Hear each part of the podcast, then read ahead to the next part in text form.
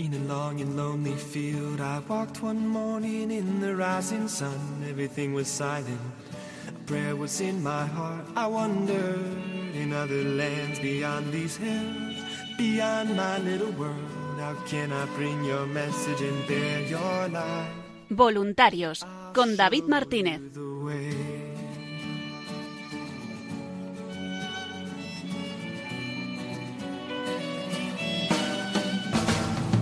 Stand there looking at the sky. Don't let these moments pass you by. A tired, hungry world is waiting for you.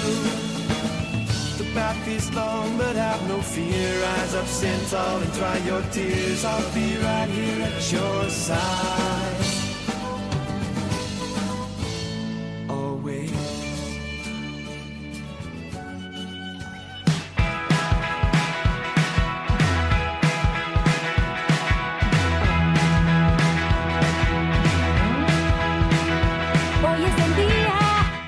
Buenas noches y bienvenidos una semana más al programa Voluntarios. Un programa para todos los amigos, oyentes, bienhechores y especialmente para todos los que han dicho sí a este proyecto de evangelización como voluntarios de Radio María. En el programa de hoy vamos a comenzar con un capítulo más, el decimocuarto episodio de ese curso Ven que nos acompaña desde el mes de junio, un curso sobre los fundamentos de la fe, sobre cómo evangelizar también, y hoy con un tema muy interesante, un tema que muchas veces crea polémica o que es muy desconocido, denominado ¿Qué hay acerca de la Iglesia? A continuación, nuestra compañera Julia de Moral nos vuelve a traer una entrevista a los voluntarios de Radio María respecto a la peregrinación de la Reina de Radio María que estuvo en Valencia eh, a principios de verano. A continuación, también con Julia repasamos toda la actualidad del voluntariado de esa peregrinación, los próximos eventos y otras novedades de la radio. Les saluda agradeciéndole la atención David Martínez porque comienza Voluntarios.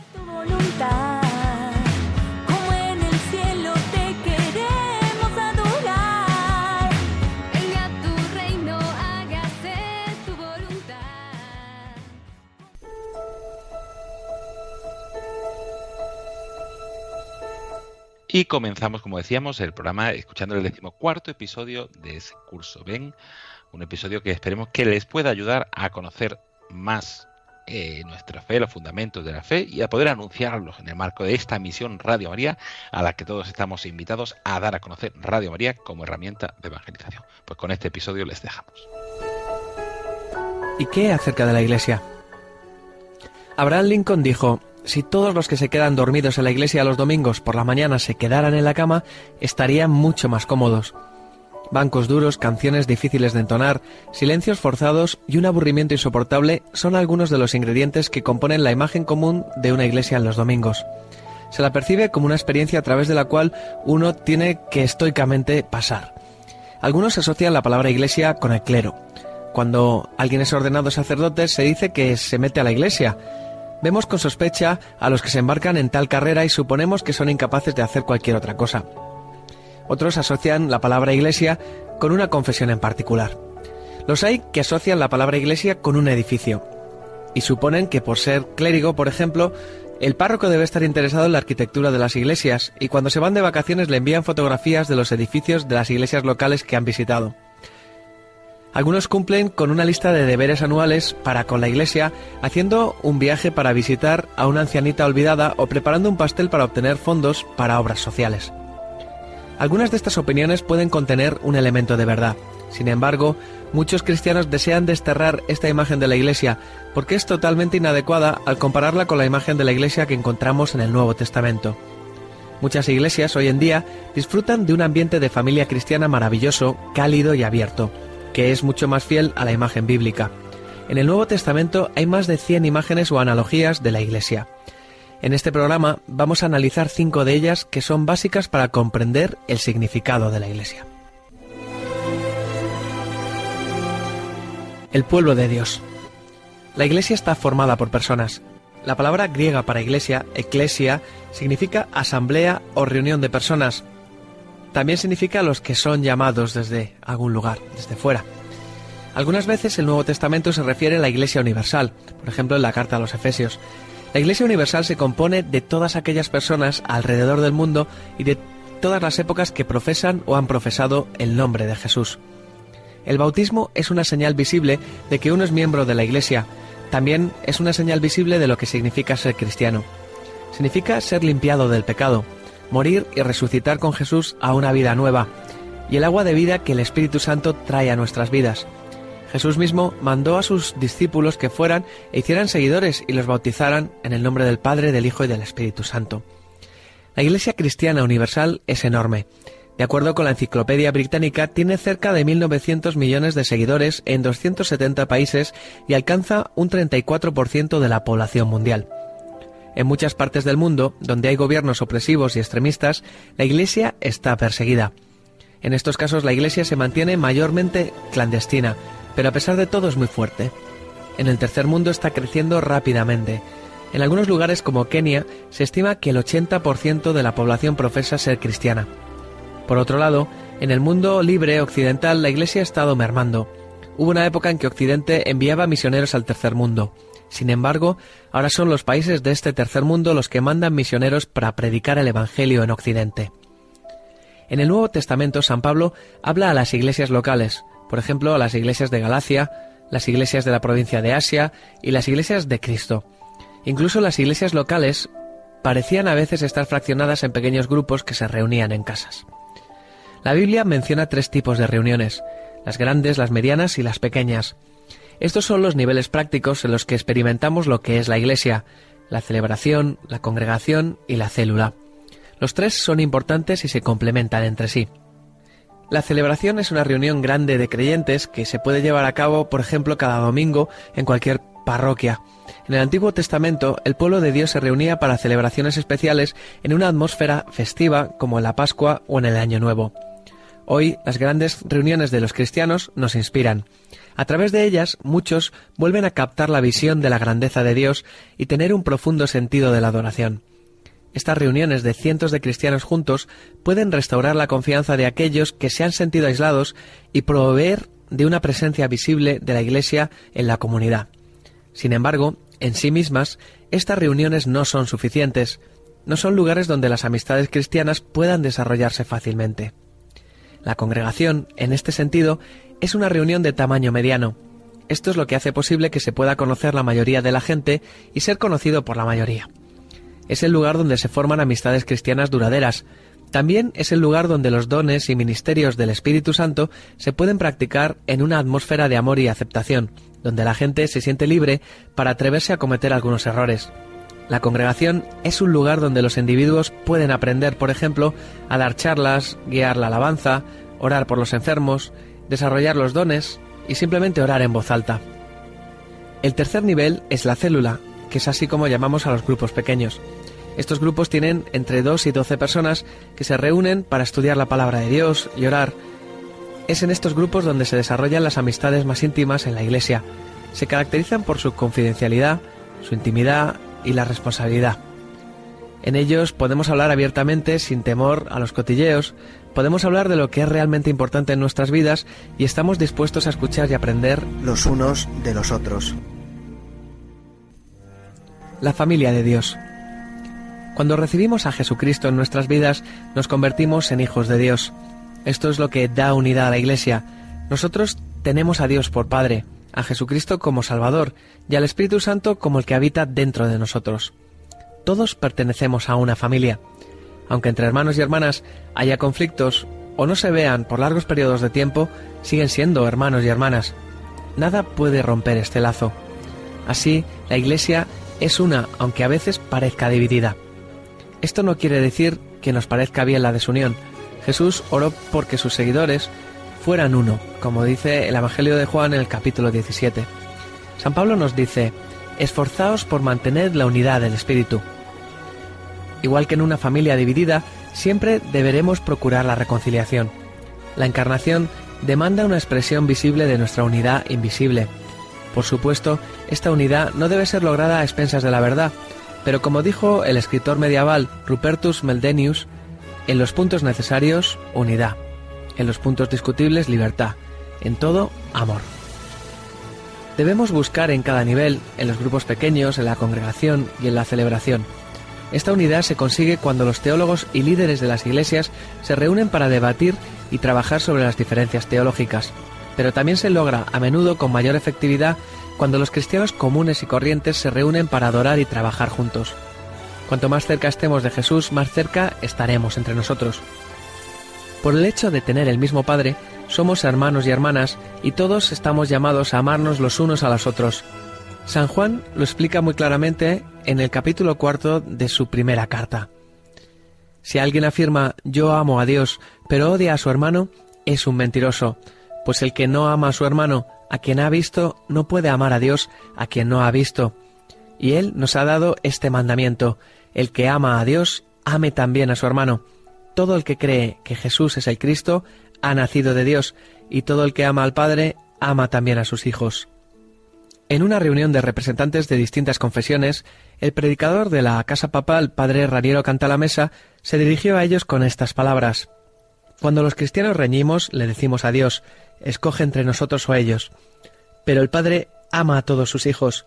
Más bien deberíamos decir, nosotros aceptamos como hermanos nuestros a todos aquellos a quienes tú recibes como hijos. Estamos llamados a predicar el compañerismo. La palabra griega koinonía significa tener en común o compartir. Esta es la palabra usada para la relación matrimonial, la más íntima entre dos seres humanos. Nuestra comunión es con Dios, Padre, Hijo y Espíritu Santo, y entre nosotros. La hermandad cristiana trasciende raza, color, educación, procedencia o cualquier otra barrera cultural. Estamos llamados a vivir la comunión entre nosotros. No es una opción, hay dos cosas que sencillamente no podemos hacer solos. No podemos casarnos solos y no podemos ser cristianos solos. En palabras de un profesor, el cristiano solitario, que es cristiano pero tan superior que no puede pertenecer a la iglesia visible en la tierra en alguna de sus formas, es simplemente una contradicción. En la carta a los hebreos se insta a los lectores.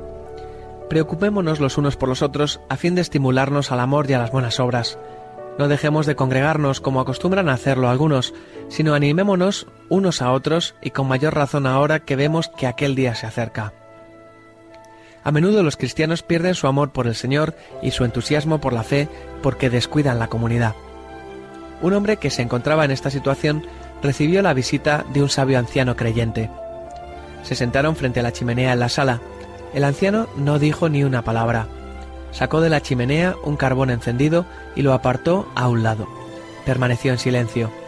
En pocos minutos el carbón, al rojo, había perdido su resplandor. Entonces lo recogió y lo puso de nuevo en el fuego. Después de poco tiempo empezó a resplandecer nuevamente.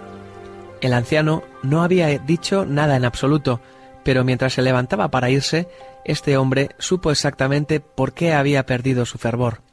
Un creyente apartado del compañerismo de otros cristianos, es como un carbón separado del fuego.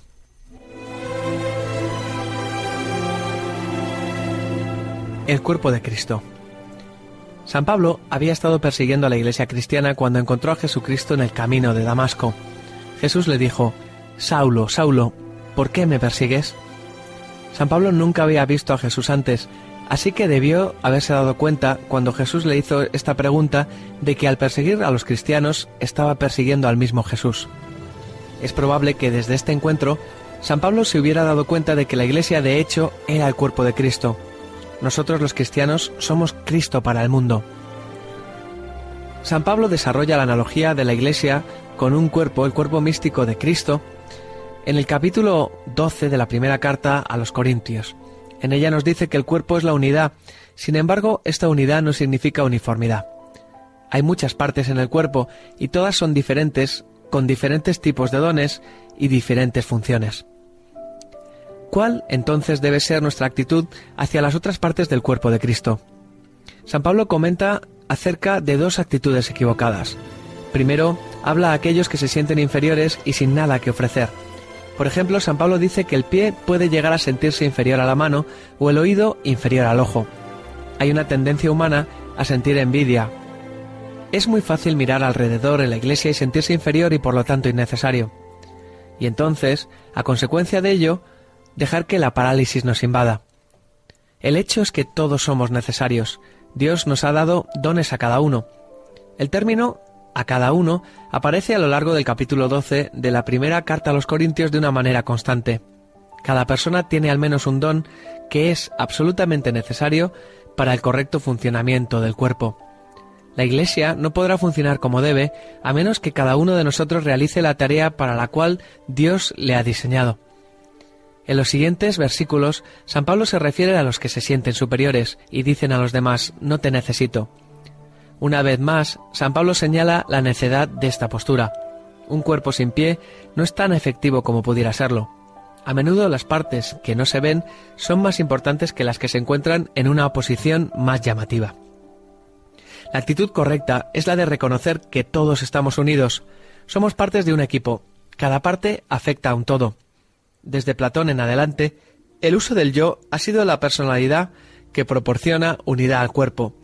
No decimos que mi cabeza tiene dolor, decimos yo tengo dolor de cabeza. Así es con el cuerpo de Cristo. Si uno de los miembros sufre, los demás comparten su sufrimiento, y si uno de ellos recibe honor, los demás se alegran con él. Cada cristiano es parte de la Iglesia. Una vez conocí a un miembro de una parroquia que se acercó al párroco y le dijo que había conocido a una persona que se encontraba en una gran necesidad. Después de la cita dominical, el hombre le comentaba al párroco su frustración al tratar de conseguir ayuda de la siguiente manera. Esta persona necesitaba un lugar para dormir, comida y apoyo mientras se reponía y buscaba trabajo. Estoy realmente frustrado. Traté de llamar a la oficina de la iglesia, pero nadie podía atenderme ni ayudarme. Finalmente, acabé dejándole quedarse conmigo durante una semana. ¿No cree usted que es la iglesia la que debería ocuparse así de la gente? El párroco pensó por un momento y después respondió, Creo que la iglesia ya lo hizo.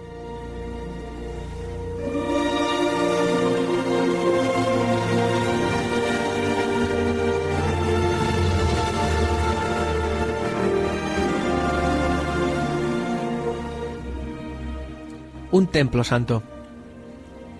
El único edificio de iglesia del que habla el Nuevo Testamento es un edificio constituido por personas. San Pablo nos dice en la carta a los Efesios que los cristianos son edificados conjuntamente para ser morada de Dios por su Espíritu. Jesucristo es la piedra angular. Él es quien fundó la Iglesia y alrededor de él la Iglesia va siendo construida. Los cimientos son los apóstoles y profetas, y el resultado es un templo santo formado por piedras vivas. En el Antiguo Testamento, el tabernáculo y después el templo era la parte central para la adoración del pueblo de Israel. Este era el lugar donde la gente iba para encontrarse con Dios. En ocasiones su presencia llenó el templo, y especialmente el lugar del Santísimo. El acceso a la presencia de Dios estaba estrictamente limitado. A través de su muerte por nosotros en la cruz, Jesús permitió que el acceso al Padre fuese libre y continuo para todos los creyentes. Su presencia no está confinada a un templo físico, ahora está presente por su Espíritu en todos los creyentes. Su presencia se siente especialmente cuando los cristianos se reúnen. Esto nos lo dice el Evangelio de Mateo en el capítulo 18. Su nuevo templo es la Iglesia, que es una morada donde Dios vive por su Espíritu. La presencia de Dios fue lo que Adán y Eva perdieron en el jardín del Edén, pero Dios prometió que restauraría su presencia. En el Antiguo Testamento su presencia vino al templo, su gloria llenó el templo. Esta es la razón por la cual el pueblo de Israel suspiraba por volver allí. Dice el Salmo 84, Cuán hermosas son tus moradas, Señor Todopoderoso. Anhelo con el alma los atrios del Señor, casi agonizo por estar en ellos. Con el corazón, con todo el cuerpo, canto alegre al Dios de la vida. Una de las razones por las que la cautividad fue una tragedia era el hecho de que el pueblo de Dios estaba lejos de su presencia.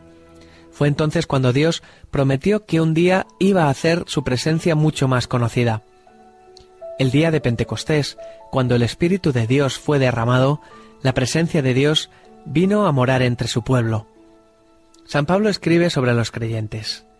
¿Acaso no sabéis que vuestro cuerpo es templo del Espíritu Santo, quien está en vosotros y que habéis recibido de parte de Dios? Sin embargo, más a menudo escribe que la Iglesia, la comunidad reunida de los creyentes, es el templo del Espíritu Santo. Allí es donde Dios vive por su Espíritu. Bajo el Antiguo Testamento, antes de Jesús, el acceso al Padre era a través de un sacerdote. quien hacía sacrificios a favor de los creyentes. Jesús, ahora, al final de los tiempos, se ha presentado una sola vez y para siempre a fin de acabar con el pecado por el sacrificio de sí mismo. Nos dice la carta a los Hebreos capítulo 9. No necesitamos hacer más sacrificios por nuestros pecados, y de hecho no podemos. En vez de eso, necesitamos recordar constantemente su sacrificio por nosotros. En la celebración de la Santa Misa, también llamada Santa Cena, rememoramos su sacrificio con acción de gracias y participamos de sus beneficios, de una manera efectiva y real.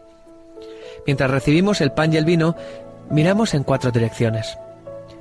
Miramos primeramente hacia atrás con agradecimiento. El pan y el vino nos recuerdan el cuerpo quebrantado y la sangre derramada de Cristo en la cruz. Al recibir la comunión, miramos hacia atrás, hacia la cruz, con agradecimiento de que Él haya muerto por nosotros para que nuestros pecados pudieran ser perdonados y nuestra culpa quitada. Miramos también adelante con anticipación. Jesús pudo habernos dejado otra forma de recordar su muerte, pero escogió dejarnos una comida como memorial. La comida es a menudo la forma en que celebramos las grandes ocasiones. Un día en el cielo vamos a celebrarlo por toda la eternidad en la cena de las bodas de Jesucristo. El pan y el vino son una anticipación de esto, prenda de la vida futura, se dice en la Eucaristía. Miramos a la familia cristiana. El compartir el pan y el vino con otros creyentes simboliza nuestra unidad en Cristo. Hay un solo pan del cual todos participamos, por eso, aunque somos muchos, formamos un solo cuerpo. Por eso, no solamente recibimos el pan y el vino, el comer y el beber juntos de esta forma no solo nos recuerda nuestra unidad, también la constituye, fortaleciéndola mientras miramos alrededor de nuestros hermanos y hermanas por cada uno de los cuales Jesucristo murió. Miramos también hacia el cielo con expectación. El pan y el vino representan real y efectivamente el cuerpo y la sangre de Jesús.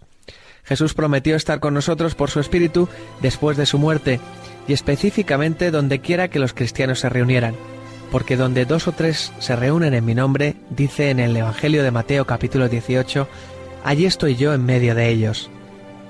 Así que, mientras recibimos la comunión, miramos hacia arriba, hacia el cielo, hacia Jesús, con expectación.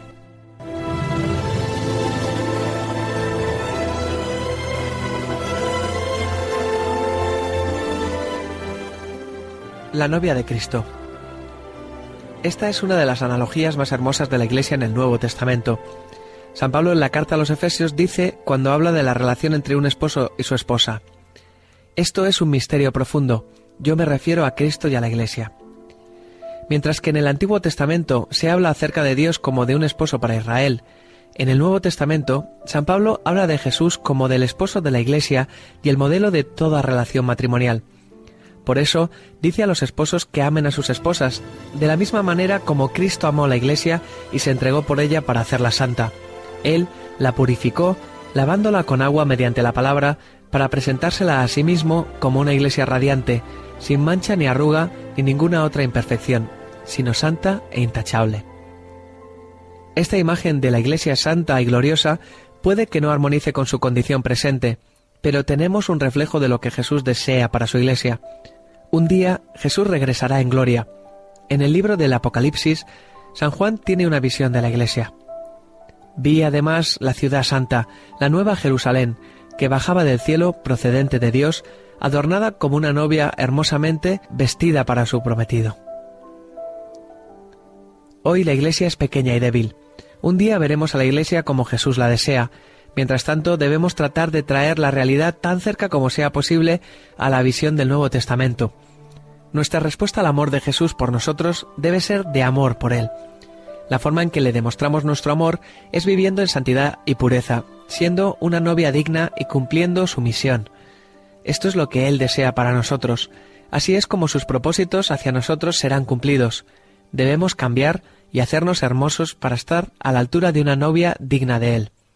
Es más, según San Pedro, el propósito de Jesús para su iglesia es Proclamad las obras maravillosas de aquel que os llamó de las tinieblas a su luz admirable. Declarar sus alabanzas implica tanto adoración como testimonio.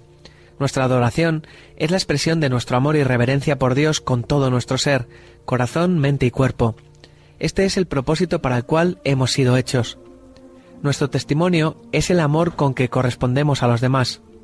Él nos ha llamado a testimoniar a los otros acerca de la buena nueva y traerlos a su iglesia, a declarar sus portentos hechos ante la gente que está alrededor nuestro.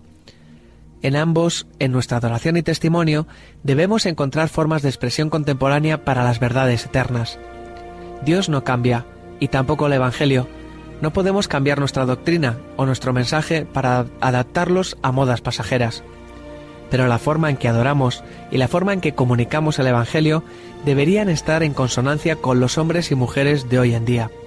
Para muchos esto implicaría el uso de un estilo de música y de un lenguaje contemporáneo. Si la Iglesia se acercara más al modelo del Nuevo Testamento, los cultos de la Iglesia no serían tan aburridos o insulsos, de hecho, deberían ser más emocionantes, y a veces no lo son. La Iglesia está formada por personas que pertenecen a Dios, unidas en amor como una familia con Cristo en el centro. Representan, al amar a su Señor, a Jesús en el mundo. Le aman como una novia ama a su prometido, y siendo amada por él, como la novia es amada por su novio. Qué lugar para estar presentes. Debería ser casi como estar en el cielo aquí en la tierra. Una pareja joven que recientemente se convirtió escribió lo siguiente con lo que acabamos la charla de hoy. Hemos estado viniendo a la iglesia desde hace un año y ya nos sentimos como en casa. Es imposible encontrar este ambiente de amor, amistad y entusiasmo en otro lugar. La alegría en la iglesia excede con mucho a cualquier noche en un café, fiesta o restaurante, aunque yo continúo disfrutando de los tres. Me parece increíble decirlo. Ambos coincidimos en que la celebración del domingo y las reuniones de los miércoles son las dos citas más especiales para nosotros durante la semana. A veces uno se siente tan necesitado de respirar aire puro, especialmente los miércoles, porque es muy fácil ahogarse en las aguas profundas del trabajo cotidiano de la semana. Si nos perdemos alguna de ellas, nos sentimos como diluidos. Claro que podemos continuar comunicándonos con Dios juntos y a solas, Pero parece que el hecho de reunirnos mantiene viva la llama de nuestra fe.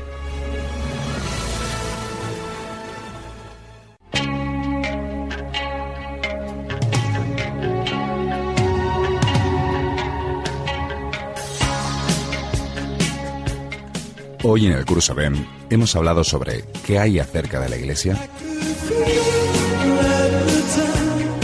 Frente a las impresiones equivocadas de la gente acerca de la Iglesia, el Nuevo Testamento nos muestra una Iglesia que era el sustento del edificio de la fe y la presencia real de Cristo una vez que ascendió a los cielos.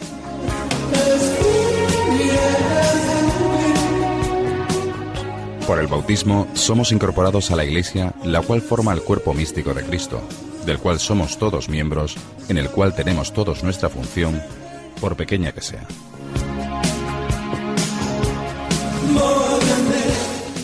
Existe una iglesia universal que es el conjunto de todos los creyentes del mundo, pero también existen iglesias particulares, parroquias, también llamadas iglesias locales. Dentro de una iglesia particular podemos encontrar diferentes niveles de participación, desde la celebración comunitaria y masiva del domingo hasta las reuniones de pequeños grupos.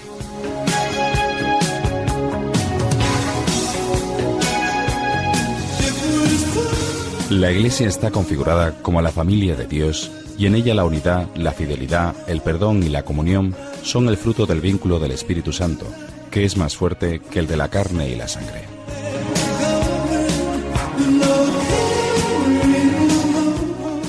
La iglesia aparece también en la Biblia como el cuerpo de Cristo, presencia real de Cristo en la tierra. De esta forma se da una unidad dentro de la diversidad y una dependencia mutua de todos los miembros.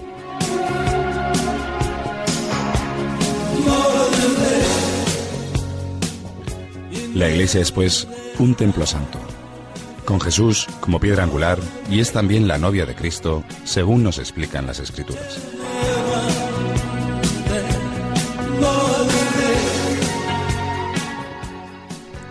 En conclusión, Dios mora en su iglesia y nosotros somos sus piedras, con Cristo a la cabeza.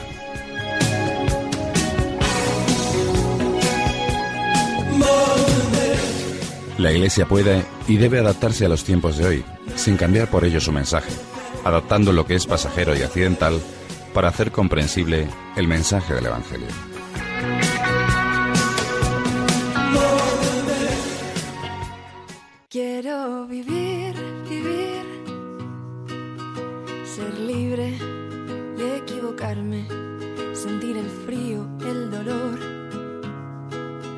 Emocionarme.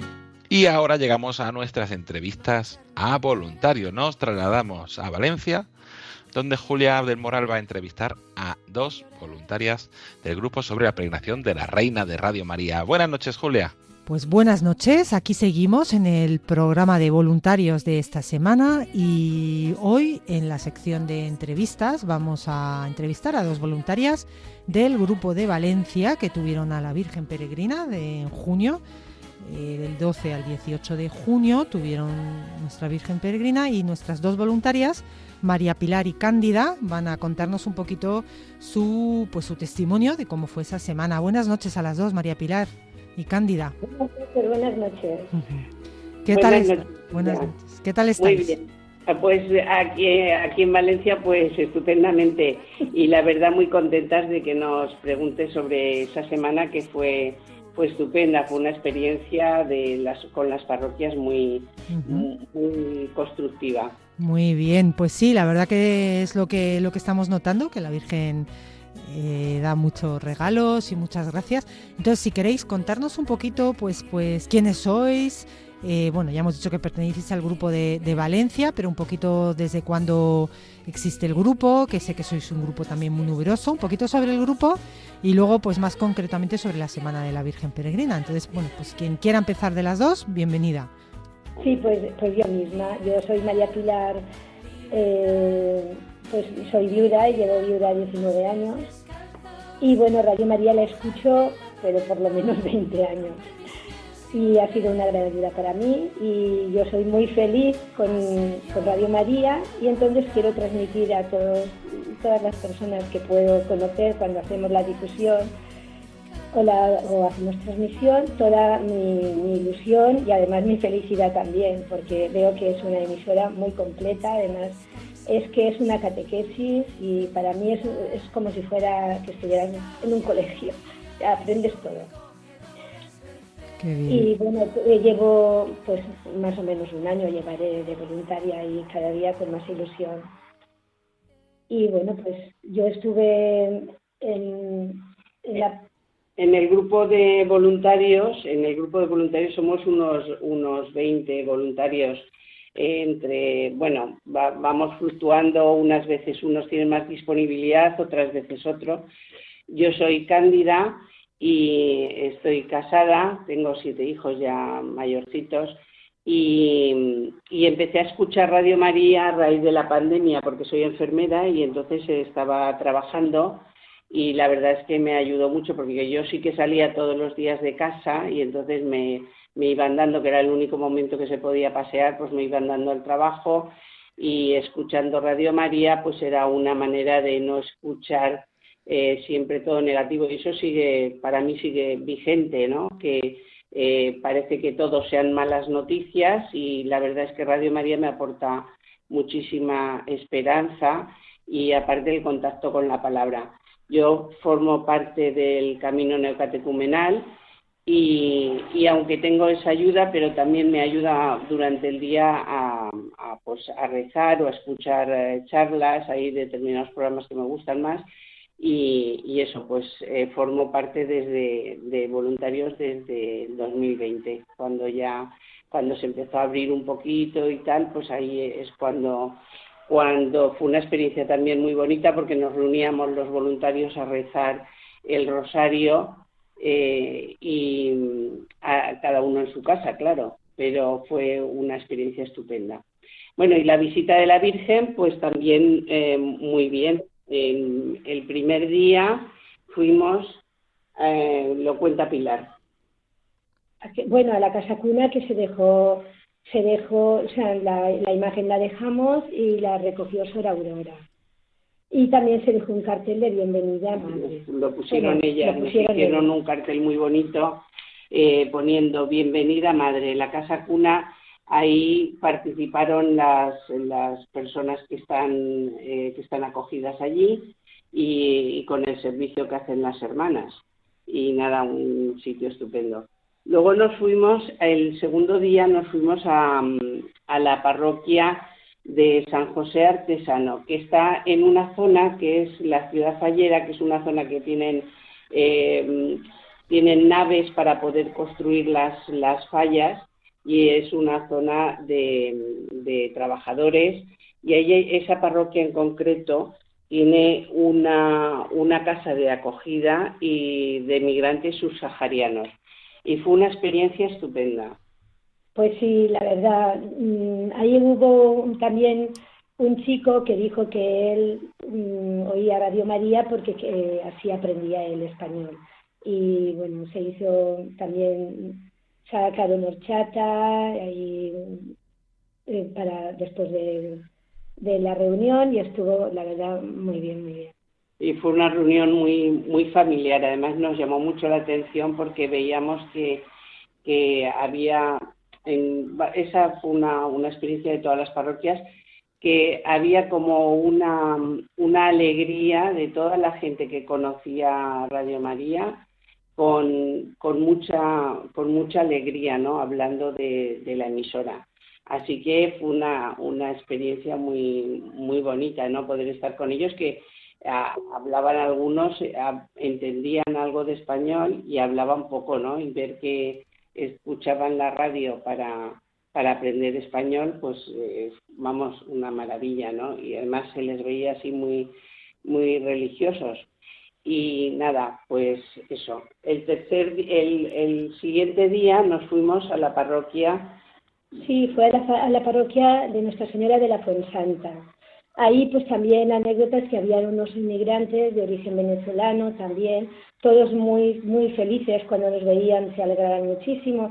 Es como verdaderamente si recibieran a su madre. Y entonces eso también te transmite a ti pues, pues, pues mucha paz porque ves que estás ayudando a otras personas que hasta que han visto la imagen pues no, no, la conocían. Y, y además es que eh, lo que vimos también la experiencia, también, porque todas estas parroquias que estamos comentando son un poco del, del extrarradio de, Valencia, son zonas pues que hay emigrantes porque hay pisos, hay eh, casas sin ascensor, son casas pequeñas, eh, los alquileres son más baratos, viven más hacinados, en fin, que es una zona donde hay también, o sea, no solamente hay inmigrantes, hay también personas españolas y se ve que, que, hay un trabajo de, por parte de los párrocos de, hacer comunión, ¿no? Por ejemplo, en esa parroquia, en la de Nuestra Señora de la Santa, había un grupo de mujeres pakistaníes que el párroco dijo, no, es que no pueden venir porque es que no entienden nada de español, les cuesta muchísimo, pero que sí que había un contacto por parte de, de en la parroquia y se veía. Entonces, eh, el llevar la imagen peregrina, pues hacía pues eso, que por buscarle un lugar donde ponerla, ponerle flores, en fin, que era un, vehículo, una manera de, de, poder contactar de otra forma distinta que en la difusión, ¿no? Que en la difusión pues, hacer, eh, explicas todo lo de Radio María y contactas con la gente pero era otra otra forma. Y entonces en cada parroquia se pues se hizo pues un rosario o una eucaristía en cada sitio se hizo una cosa. Pero siempre el nexo de unión era pues eso recibir a la madre no y como de una manera o de otra en todas las parroquias había gente emigrante el poder contactar con la con ese sentimiento de madre no cuando estás fuera de tu tierra como que necesitas aún más ese, esa presencia. Y fue, la verdad, una experiencia muy bonita. Luego, el jueves, creo que fue el día siguiente, fuimos a la parroquia del barrio de la Coma, que también pues es un barrio que se notaba así, pues ya de muchos años, que tienen bastante como, como que tienen la religión un poco ahí alejada. Y los que participaron están pues también contentísimos, Ahí también enseñamos a que se bajaran la, emisora por el móvil y la verdad que muy felices todos. Y ahí fue en el único sitio que no hicimos, o sea, no se hizo lo de la horchata, que es típico aquí en Valencia. Y, nada, nos fuimos también contentos porque los que habían entrado verdaderamente lo habían disfrutado y agradecidos mucho de poder estar ahí. Luego pues había una señora también que escuchaba Radio María y que ella explicó que le, le venía muy bien mientras hacía las tareas domésticas y siempre así le llenaba muchísimo. Bueno, y luego ya el, último día, ya la parroquia que, es sede, digamos, de la de Radio María en Valencia, porque el párroco pues está muy implicado, don Juan Andrés Talens, y, entonces eh, se quedó ya la imagen en la parroquia porque el fin de semana teníamos el encuentro de voluntarios de la zona de Levante y no sé, pues eh, fue pues una presencia también importante que allí tenemos siempre la Virgen delante del, altar mayor, pero pues fue otra manera, ¿no? De, tener esa presencia. Y no sé, no sabemos qué más contarte, Julia. Esto fue fue realmente que la, la Virgen como ella se buscó su la manera de contactar con cada con cada uno. Pues y de llegar a cada corazón. Sí, pues sí, sí, sí, la verdad que por lo que estáis contando, eh, maravilloso, ¿eh? Maravilloso. Me ha gustado mucho la, anécdota de la horchata que habéis comentado, que ofrecíais también, pues, horchata, ¿no? Si he entendido bien, es eso, que en cada difusión eh, pues a la gente que venía después tenía pues pues podía compartir un poco con, con todos un rato de, de, hablar no junto a la horchata sí es que es que eh, como sí que había instalación para poder hacer eh, había una zona de encuentro donde ellos a veces pues quedaban y tal pues entonces dijimos pues, pues muy bien no estamos ahí un rato hablando ya más informal y entonces salieron más anécdotas y y fue una experiencia muy muy bonita, ¿no? De, nosotros también dimos la experiencia nuestra de cómo vivíamos el escuchar Radio María y, bueno, pues la verdad es que eh, yo lo que veo es que en la iglesia cuando da igual que estés con personas que conoces, que no conoces, eso no importa mucho, porque al final la experiencia con la que contactas es eh, es Jesús, no es la Virgen, y te da, eh, te aporta una comunión que es imposible tener en ningún sitio. Claro, mm. claro, sí, sí, es, yo creo que es muy gratificante, ¿eh? y que a ellos les vendría muy bien que se pudiera realizar más a menudo. Claro. La verdad que sí, sí, y oyendo un poco, oyéndonos hablar, también me recuerda eh, pues aquello que decimos mucho también en antena, el, hacer un pequeño llamamiento a, al voluntariado, a, bueno, pues que a más personas puedan beneficiarse de, de todo lo que aporta, ayudar un poco en, dar a conocer eh, la radio, que el voluntariado al final como hemos dicho muchas veces, pues es eh, unirse a este gran proyecto de, de Radio María y, y, de darla a conocer a más, a más personas que puedan también pues en su día a día eh, beneficiarse de todo lo que aporta radio, eh, al escuchar la radio, ¿no? Ayudar en la oración, en la formación personal de cada uno, de, de dar más razones, ¿no? Para, para esta fe nuestra y, y, escuchar la palabra de Dios, que al final es lo que, lo que hacemos eh, pues todos los que escuchamos la radio. Entonces, para, pues, para acabar este ratito de, de entrevistas, si queréis hacer un pequeño llamamiento justamente al voluntariado, a todos pues aquellos que nos estén escuchando de, la zona de Valencia, si quieren unirse al grupo, un poco qué les diríais, eh, bueno, un poquito para animarles a, unirse al, a este proyecto. Bueno, pues eh, la verdad es que el voluntariado se puede hacer de muchas, de muchas maneras y en muchas partes de la radio. Muchas veces solamente se necesita pues disponer de, un poquito de tiempo y se puede hacer el voluntariado desde el, grupo o, o, también ser colaborador en la parroquia donde estás. Entonces, ayuda mucho eh, que en cada parroquia hay muchas personas que escuchan Radio María, pero les parece muy muy difícil, ¿no? Contactar para hacer para hacerse voluntario, pero se puede en la parroquia simplemente tener un, un nexo con el grupo de voluntarios y entonces se facilita muchísimo el, el que les podamos eh, en un momento determinado dar información, programas nuevos que hay. Eh, luego, por ejemplo, eh, hemos visto que es muy útil el, enseñar, porque hay personas que la radio dicen, no es que yo no escucho la radio, dicen, no, si es que la puedes tener en el móvil. Y esa información para, para bastantes personas es desconocida, porque muchas veces en las, en las difusiones nos pasa, ¿no? Que les enseñamos pues a bajarse la aplicación, con lo cual pueden escuchar, porque ahora es verdad que todo el mundo llevamos móvil y se puede escuchar el programa en un momento determinado que no, que no es el momento de la emisión. Bueno, que es una experiencia muy bonita y que desde, aunque te parezca que no puedes, eh, no puedes aportar nada, siempre hay algo que puedes aportar y si no, pues eh, unirse en la oración.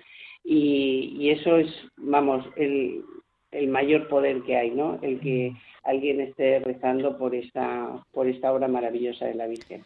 Pues Para mí, desde luego, Radio María me ha cambiado la vida, aunque yo la llevaba oyendo muchos años, pero es que es una fuerza interior que tengo de, ir a, relacionarme con las personas que vienen a la iglesia, a hacerles partícipes de, la Radio María que tan feliz me hace a mí y, que los demás cuando la conocen también piensan igual. Entonces lo que hay que hacer es eso, que puedan llegar a conocerla, que sepan lo feliz que hace pero porque además te transmite eh, una seguridad en todos los aspectos de la vida porque estás tan informado de, todo que te, da eso, como más, como te sientes como más, autosuficiente, no sé, como, como que, que estás mm, llenando tu vida de algo tan necesario que, que, bueno, pues que hasta que conoces Radio María no lo percibes. Pues qué maravilla, qué maravilla escucharos. La verdad que sí, lo habéis dicho todo, lo habéis dicho todo y súper bien. Y creo que, mm, que, nuestros oyentes pues eh, se han hecho una idea maravillosa de lo que es el voluntariado y, el tener a la Virgen Peregrina eh, pues en peregrinación en, en, la diócesis, en el, grupo, eh, para tanto para los voluntarios como para los oyentes pues todo, todo lo que sucede y dejamos que suceda porque lo, nos abrimos, ¿no? Abrimos el corazón a, a todas esas gracias. Así que nada, muchísimas gracias a las dos. Eh, ha sido muy bonito escucharos y, nada, os, eh, que paséis eh, buen final de día. Buenas noches a las dos. Buenas noches. Igualmente, muchas gracias. Adiós.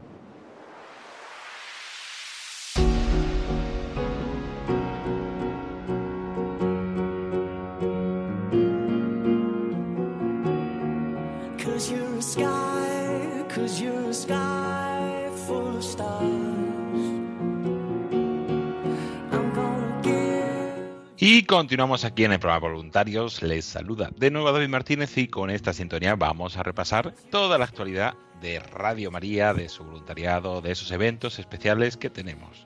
Para ello sigue aquí con nosotros nuestra compañera Julia del Moral. Julia, tenemos, ya te estás convirtiendo en un habitual del programa. Pues sí, pues sí, aquí, aquí seguimos y, y nada, bueno, pues nada, a colaborar, a colaborar con, con el programa para para que bueno pues que estemos todos implicados en este bonito voluntariado.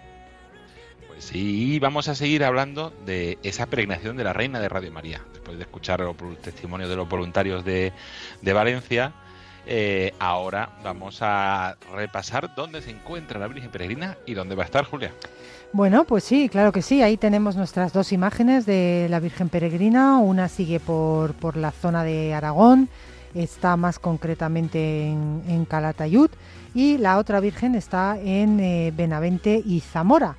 Em, en Calatayud la podrán encontrar en, varios lugares, eh, pues concretamente em, hoy, día 21, o sea, jueves está en la casa de la iglesia y ya mañana en el convento de Santa Clara en Borja, en, en Zaragoza, provincia de Zaragoza, en Borja. ¿no?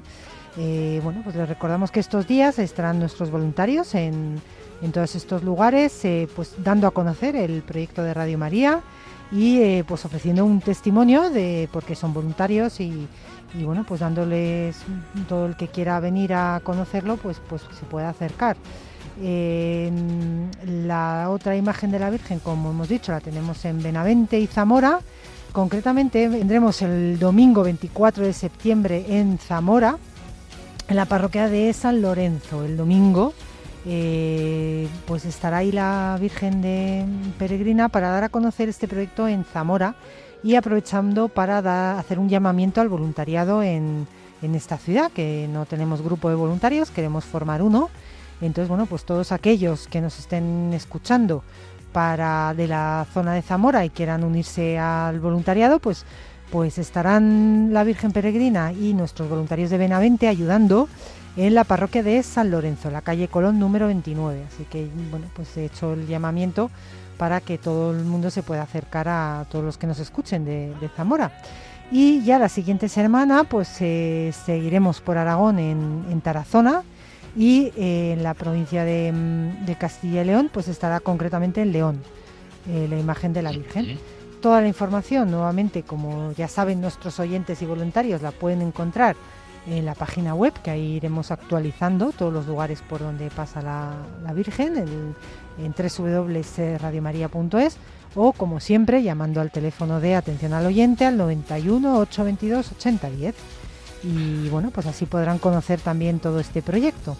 Pues como ha dicho Julia, ahí está disponible esa información y recordamos, esta semana pueden encontrar a la Reina del Radio María en Benavente y Zamora hasta el próximo día 24 y en Calatayud ha estado hasta hoy. A partir de mañana estará en Tarazona y luego en la localidad de Fraga y como siempre decimos en alrededores porque hay pueblos chiquititos que, que también la Reina de Radio María quiere visitar y la, esa imagen que está en Castilla y León, como decíamos, Benavente y Zamora, después la semana que viene en León y la siguiente en Astorga. Entonces, invitadísimos 91 822 8010 www.radiomaria.es para tener toda la información de los detalles de los lugares, horarios y animarse a participar en esta operación que la verdad es que si no han estado nunca, siempre os recomendamos porque es una experiencia muy bonita de poder estar con nuestros voluntarios, de poder conocer esa imagen de la reina de Radio María y de poder también presentar nuestras peticiones, ¿no, Julia? Eso es, también, también, rezarle, rezarle a la Virgen. Siempre ella escucha esas oraciones y ya han escuchado en nuestra entrevista a los voluntarios, pues cómo lo viven, cómo viven este paso de la Virgen por, sus, por su zona. Entonces, bueno, pues animar a todo el mundo a que pueda pasar y conocer, eh, bueno, pues, pues rezar ante la Virgen, que eso evidentemente es lo primero, eh, poner ahí ante ella todas nuestras peticiones y luego pues eh, poder hablar también con los voluntarios y conocer el, proyecto, ya que bueno pues hay esa posibilidad y, para eso la utilizamos pues adelante y aprovecharla. aprovecharla, a participar, igual que también os animamos siempre a participar en esos momentos especiales de la programación de Radio María. Hoy vamos a repasarlo muy brevemente, pero tomen papel y boli o entren en nuestra web para estar al tanto de todos estos eventos. El primero será el próximo sábado 23 de septiembre a las 4 de la tarde, hora peninsular. Nos volvemos a unir con la familia mundial de Radio María en esa peregrinación espiritual Tu pueblo en camino para rezar el Santo Rosario. En esta ocasión desde Aparecida, un santuario precioso, santuario de Nuestra Señora Aparecida de Brasil, donde nos uniremos con toda la familia mundial. Luego irán más sitios y el domingo también nos volvemos a unir en oración, pero con nuestros hermanos de Radio María en África, en esa cita mensual que tenemos todos los, un domingo al mes a las 3 de la tarde, de ese Santo Rosario de los Siete Dolores de la Virgen María. Día 23, Santo Rosario desde Brasil a las 4 de la tarde y día 24, Santo Rosario desde Quivejo, del Santuario de Nuestra Señora de Quivejo, a las 3 de la tarde. El domingo 24 también tendremos la vinza por los bienhechores de, Radio María, una cita habitual en la que nos unimos eh, en oración, en la que encomendamos eh, por todos los bienhechores de Radio María, en esta ocasión desde la parroquia Santuario Nuestra Señora de África de Ceuta, y la próxima semana, otra cita muy especial, el jueves 28 de septiembre, Santo Rosario con los niños, Santa Oración con los niños a las 6 de la tarde, un momento muy especial. Toda la información, www.radiomaria.es o en el 91 822 8010. Pues Julián, muchísimas gracias y hasta la semana que viene. Pues muchas gracias, sí. Si Dios quiere, nos vemos la semana que viene. Gracias David y gracias a, a todos nuestros oyentes. Un abrazo muy fuerte.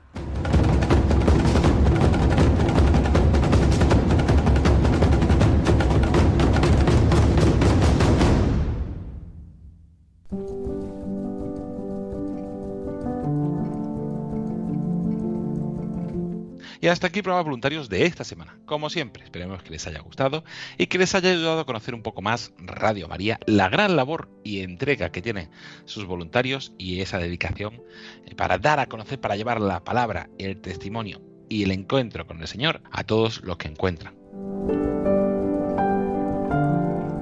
Agradecer también, como siempre, a todos los voluntarios, a aquellos que habéis dicho sí, un saludo muy especial y nuestras oraciones para aquellos que estéis pasando un momento de duda, de enfermedad, de soledad. Os encomendamos y os tenemos presente en las oraciones de Radio María.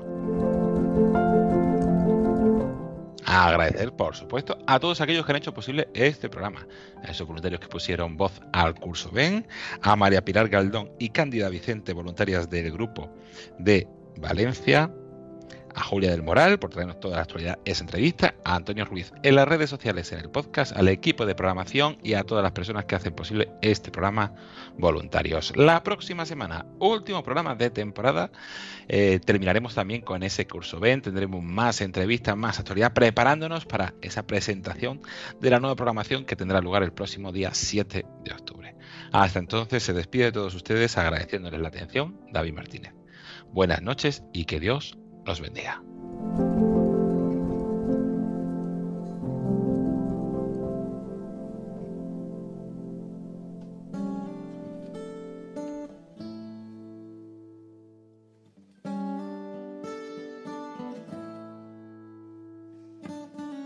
In a long and lonely field, I walked one morning in the rising sun. Everything was silent, a prayer was in my heart. I wondered in other lands beyond these hills, beyond my little world. How can I bring your message and bear your light? Voluntarios con David Martínez.